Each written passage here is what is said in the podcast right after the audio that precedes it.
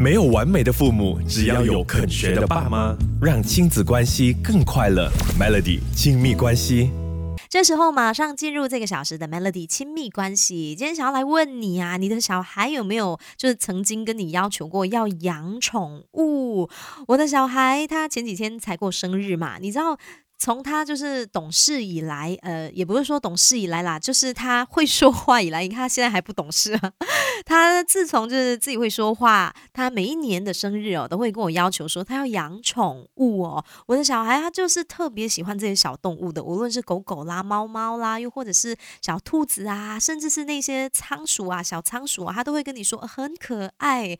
但我跟他是完全不一样的哈，我没有特别喜欢这些小动物的，但我也没有特别讨厌。就是很平常心啦，就是呃看待宠物就是很平常心。但我的小孩他又特别喜欢，所以他真的是每一年的生日都会跟我要求说：“哦，我今年的愿望我想要养一个宠物。”但我自己对于养宠物这件事情是没有信心的，因为我从小到大都没有任何养。宠物的这个呃经验，那我对我的小孩嘞也没有太大的信心，因为我认为他现在就是才六岁七岁嘛，刚满七岁，我觉得他这个年纪好像还没有准备好，就是去照顾好一个宠物哦。那如果说你的小孩也曾经跟你要求过，诶，要养宠物，也不是不可以。如果小孩还是真心喜欢的话，我们在他养宠物之前，必须要先跟他事先沟通好一些事啦。没有完美的父母，只要有肯学的爸妈，让亲子。关系更快乐，Melody 亲密关系。呃，身为家长的我们要让他们知道啊，小动物是生命，不是玩具哦，不能就是想到才玩一下，平时就不理它哦。你要知道说，诶，如果家里真的要养小动物，要养宠物的话，我们是需要就是陪伴它的，而不是像玩具哦，想玩的时候才玩一下，也要花时间心思来陪伴这些小动物的。再来，也要让孩子知道啊，要照顾小动物是不容易的哦，他们要吃什么，喝什么，吃喝。拉萨有什么是需要注意的？这些其实都需要就是去查一查资料，因为有一些狗狗可能我们这边的这个环境啊、温度啊是不太适合它们的，所以要养什么宠物也要上网的去查清楚，才才呃确认说哦这个适不适合让我们来养。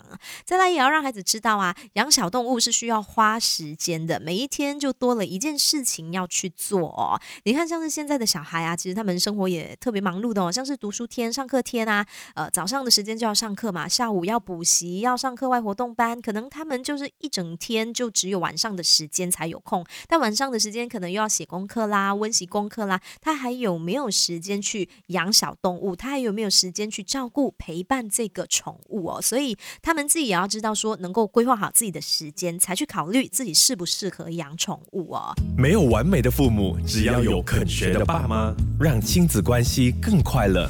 Melody。亲密关系。孩子要养宠物之前，有哪一些事情要跟他们沟通的哦？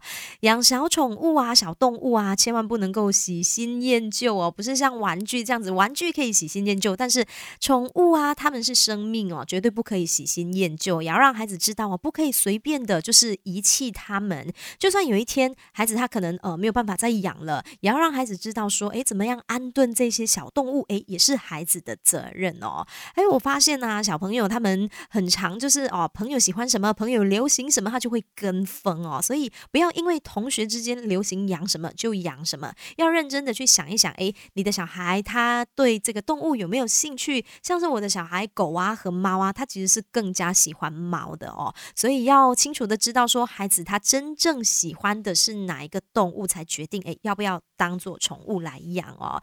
最后也要让孩子知道哈，要养宠物那就是孩子他应该负责的事啦，因为不是爸爸妈妈。要养宠物是孩子他自己要养的，所以既然他决定要养了，他就要自己要去规划所有的事情，绝对不能够就是养一养就到最后变成了爸爸妈妈的事啦。这个责任感一定要让孩子清清楚楚的知道。那如果说你已经跟孩子沟通过了这些事情，他是很有信心可以做得到的，那爸妈也经过考虑觉得 OK 可以来尝试一下，那这个事情就可行。那如果说沟通过了，小孩觉得哦他好像没有办法做到。那可能这个养宠物的计划就要先挪一挪啦。